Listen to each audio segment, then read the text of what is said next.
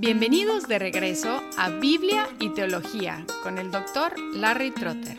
Esperemos disfruten el siguiente episodio.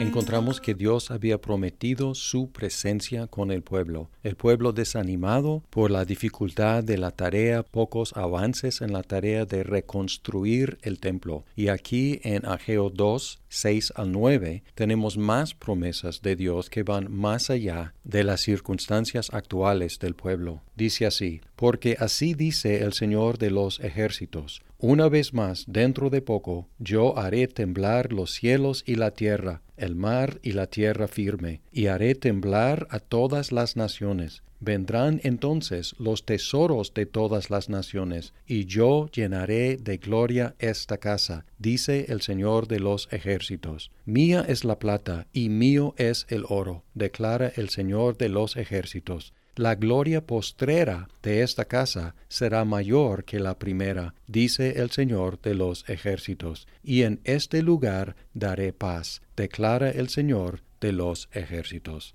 Aquí, además de su presencia, Dios prometió hacer temblar las naciones, sacudir las naciones. Y el resultado de esta sacudida sería que las naciones llevarían sus tesoros al templo, los cuales Dios utilizaría para llenar su casa con gloria y al declarar la plata suya y el oro suyo, Dios estaba haciendo una declaración de victoria militar sobre las posesiones de los pueblos conquistados. No sólo prometió llenar su casa con gloria de los tesoros de las naciones, sino también prometió que la gloria postrera del templo sería mayor que la gloria anterior. Y como resultado de todo eso, prometió paz en ese lugar. Así una serie de promesas, promesa de estar con su pueblo, promesa de hacer temblar el mundo y las naciones, promesa de causar que las naciones llevaran sus tesoros al templo y de esos tesoros hacer el templo glorioso, aún más glorioso que antes, y establecer paz.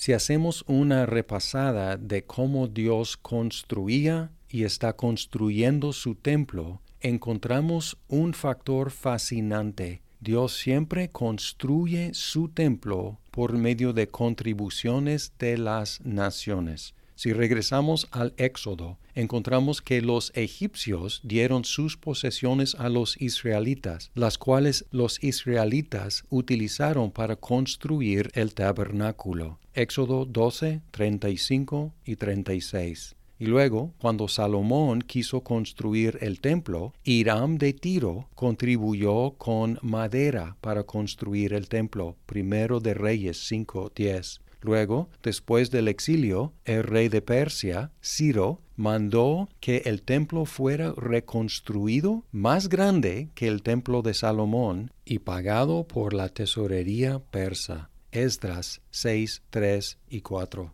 Y luego Darío mandó que las naciones alrededor de Jerusalén contribuyeran para construir el templo. Esdras 6, 6 al 8. Después el rey Artajerjes y sus oficiales contribuyeron ellos mismos de su plata y su oro para la reconstrucción del templo. Esdras 7:15. Y finalmente el rey Herodes, que fue de descendencia edomita, construyó el magnífico templo que existía en los días de Jesús. Marcos 13:1. En otras palabras, Dios siempre construye su lugar de morada saqueando las naciones. Sin embargo, en la historia que tenemos registrada en la Biblia y fuera de la Biblia, no hay evidencia de que Dios haya llenado el templo reconstruido con su presencia. Un factor de mucha importancia. En Éxodo 40, 34, 35 tenemos el registro de la presencia de Dios llenando el tabernáculo. Y luego, en Primero de Reyes 8, 6 al 11, la presencia de Dios llenó el templo que había construido Salomón. Pero hay silencio en la historia en cuanto al templo reconstruido. Nunca hay mención de la presencia de Dios llenando ese templo. La gloria arquitectónica del templo posterior sí excedió aún la gloria del templo de Salomón. Lo que Herodes construyó fue magnífico, pero gloria exterior no tiene mucho caso si la presencia de Dios no mora allí. Resulta que Dios tuvo planes mayores, que iba a cumplir sus promesas en maneras más gloriosas.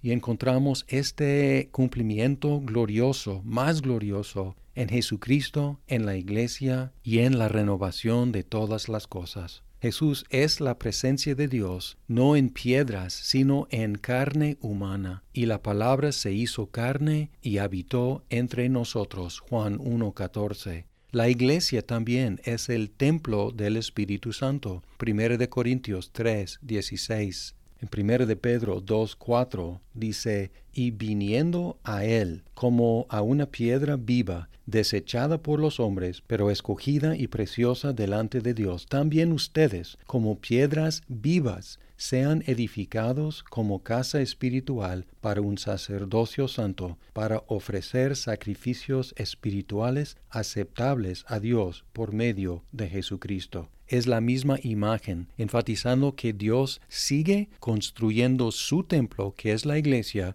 saqueando las naciones, rescatando gente de todas las naciones y agregándole a su templo como piedras vivas. Pero esta promesa de sacudir las naciones, de hacer temblar las naciones, todavía está por cumplirse, porque en Hebreos 12, 26 al 28, el autor cita a Ageo hablando de esta promesa de sacudir todas las cosas que pueden ser sacudidas. Dice, su voz hizo temblar entonces la tierra, pero ahora él ha prometido diciendo, aún una vez más, yo haré temblar no solo la tierra, sino también el cielo. Y esta expresión, aún una vez más, indica la remoción de las cosas movibles como las cosas creadas, a fin de que permanezcan las cosas que son inconmovibles. Por lo cual, puesto que recibimos un reino que es inconmovible, demostremos gratitud, mediante la cual ofrezcamos a Dios un servicio aceptable con temor y reverencia, porque nuestro Dios es fuego consumidor aquí indicando que la promesa de Dios por medio de Ageo se va a cumplir cuando Dios sacuda todo el universo y que todas las cosas conmovibles sean quitadas, dejando solamente el reino inconmovible. En la visión en Apocalipsis 21, 24 al 26 tenemos una descripción de este reino inconmovible y observamos aquí que las naciones están llevando sus tesoros a esa morada de Dios. Dice así, las naciones andarán a su luz y los reyes de la tierra traerán a ella su gloria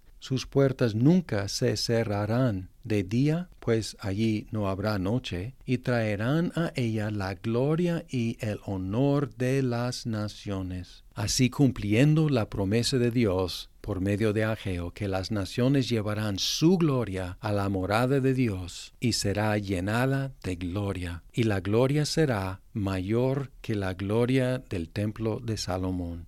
Jesús contó una parábola en Marcos 3, 27, diciendo, Pero nadie puede entrar en la casa de un hombre fuerte y saquear sus bienes si primero no lo ata. Entonces podrá saquear su casa.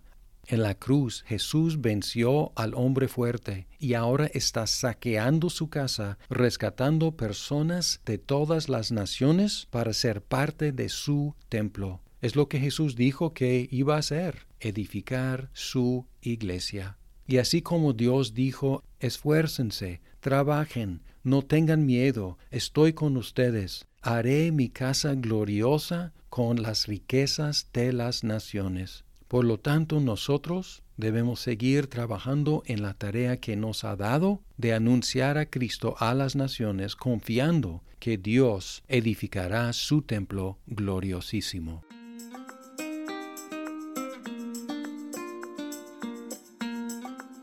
Muchas gracias por escuchar este episodio. Si estás disfrutando Biblia y teología, por favor compártelo con tus amigos. Hasta pronto.